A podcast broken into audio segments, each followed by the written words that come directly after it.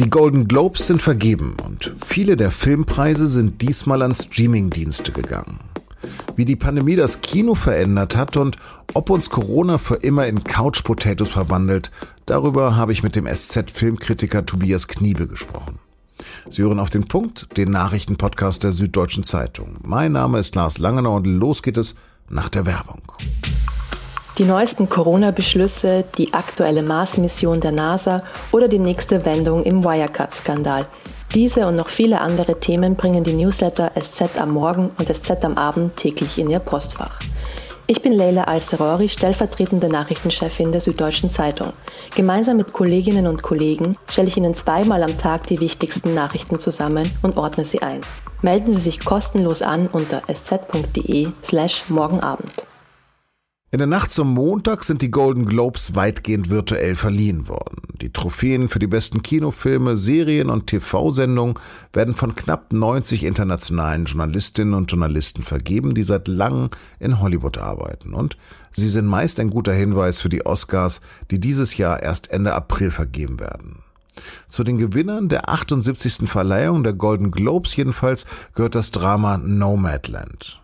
Es ist die Geschichte einer 60-Jährigen, die sich mit prekären Jobs über Wasser hält und als moderne Nomadin im Wohnwagen durch die USA zieht. Ausgezeichnet wurde auch der zweite, sehr lustige Teil von Borat, nachdem hier bei mir zu Hause sogar mein Hamster benannt ist. Aber auch eine Netflix-Serie räumte mit vier Golden Globes so viel ab wie sonst keine Produktion. Here are the nominees for Best Actress in a Supporting Television Role. Okay. And the Golden Globe goes to Gillian Anderson, The Crown. Gillian Anderson hat in der Serie The Crown die britische Premierministerin Maggie Thatcher gespielt. Welche Rolle solche Preisverleihungen noch spielen und ob es für das Kino überhaupt noch eine Zukunft gibt, darüber habe ich mit meinem Kollegen Tobias Kniebe aus dem Feuilleton gesprochen. Tobias, du als alter Filmhase, wurdest du bei den Golden Globes vergangene Nacht an der einen oder anderen Stelle überrascht? Eine gewisse Überraschung gab es schon, weil das große Thema vor den Golden Globes war ja, dass die Vereinigung, die die vergibt, die Hollywood Foreign Press Association, dass da überhaupt kein einziges schwarzes Mitglied drin ist und zwar schon seit Jahrzehnten. Und das wurde heftig kritisiert in der amerikanischen Presse. Und dann haben natürlich alle jetzt darauf gewartet, ähm, wie geht's denn jetzt aus mit, also es waren viele starke, schwarze Kreative nominiert. Wie geht's denn jetzt aus? Und tatsächlich gab's da ziemlich viele Auszeichnungen, also sogar überraschend viele. Also bei den Schauspielern haben gewonnen Daniel Kalua, die Sängerin Andra Day, die Billie Holiday gespielt hat, John Boyega, den man aus Star Wars kennt für, eine Fernseh, für einen Fernsehfilm. Und dann auch noch beim Animationsfilm Soul der Co-Direktor Kem Powers und der Musiker John Baptiste und sogar posthum Chadwick Boseman für Ma Rainey's Black Bottom, der äh, als Black Panther ja ganz bekannt geworden ist und letztes Jahr viel zu früh verstorben ist. Ja, also mehr Diversität. Aber gibt es denn einen bestimmten Stil von Filmen oder Serien, die sich jetzt durchgesetzt haben? Oder Inhalte? Also da fiel auf, dass in der Filmsparte äh, Nomadland gewonnen hat und das ist wirklich ein klassischer, komplett unglamouröser Independent-Film, der die innere Stärke des prekären Amerika feiert, würde ich mal sagen. Und der eben nicht von irgendwelchen Streaming-Giganten wie Netflix oder Amazon finanziert wurde, wie die meisten anderen Nominierten. Also da hat sich wirklich nochmal der klassische Film durchgesetzt äh, mit als bester Film und eben auch mit der besten Regisseurin. Das ist nochmal ein wichtiges Zeichen. Jetzt hat sich ja die Branche wieder gefeiert. Wie geht es dir denn tatsächlich?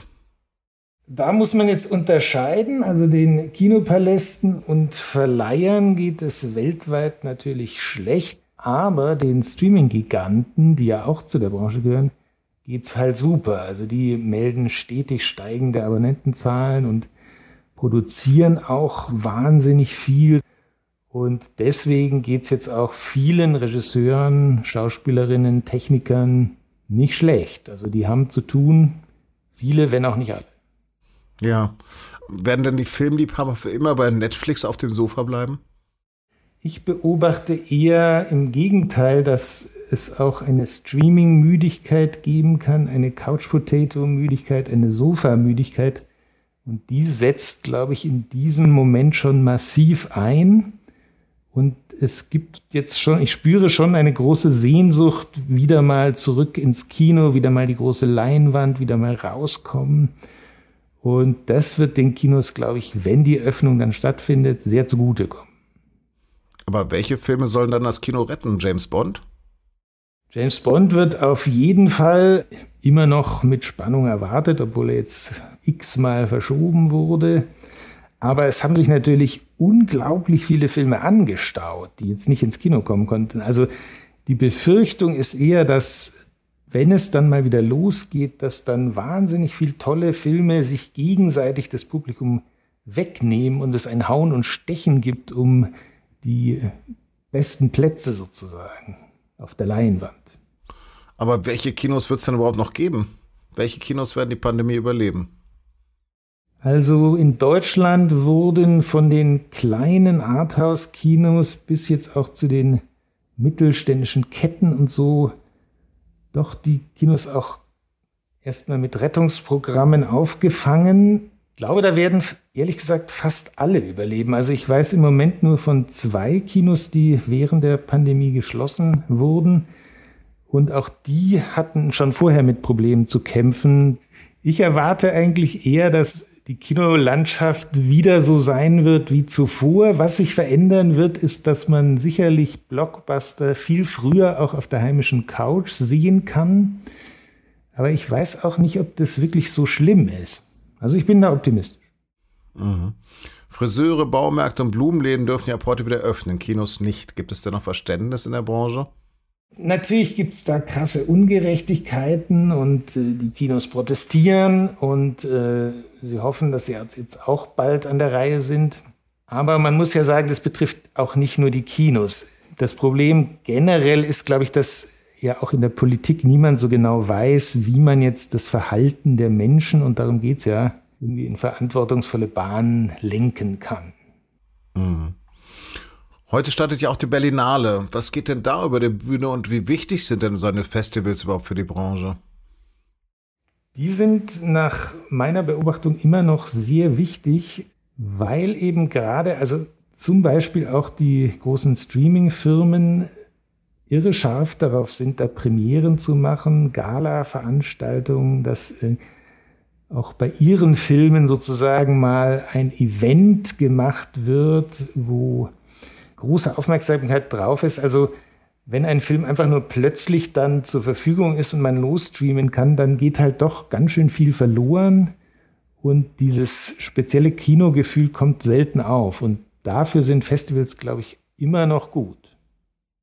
Tobias, vielen, vielen Dank. Ebenso. Schönen Tag. Ciao.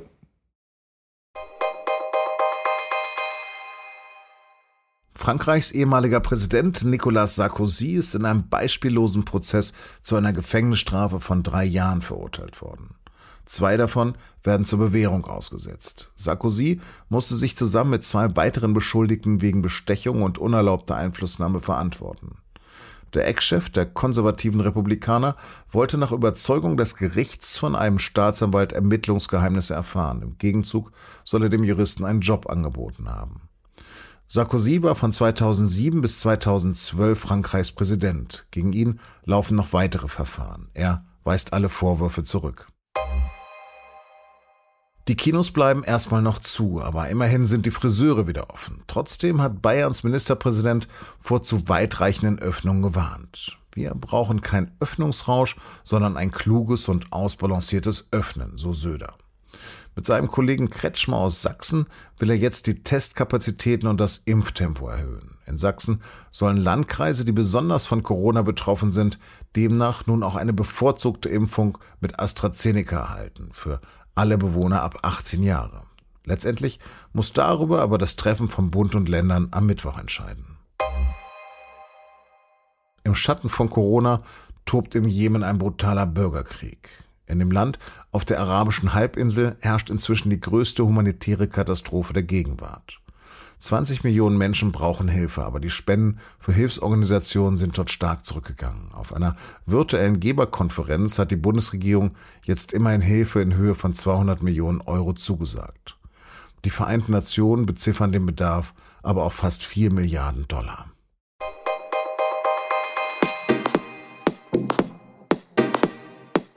Am 1. März 2011 ist Karl Theodor zu Gutenberg als Verteidigungsminister zurückgetreten. Das ist jetzt genau zehn Jahre her. Krass, wie die Zeit vergeht. Welche Auswirkungen die Plagiatsaffäre noch heute hat, darum geht es in der ersten Folge von unserem neuen SZ-Podcast an diesem Tag. Den können Sie exklusiv auf Spotify hören. Eine Folge dauert maximal fünf Minuten und es gibt jeden Tag eine neue. Den Link zum Podcast finden Sie auch in den Show Notes.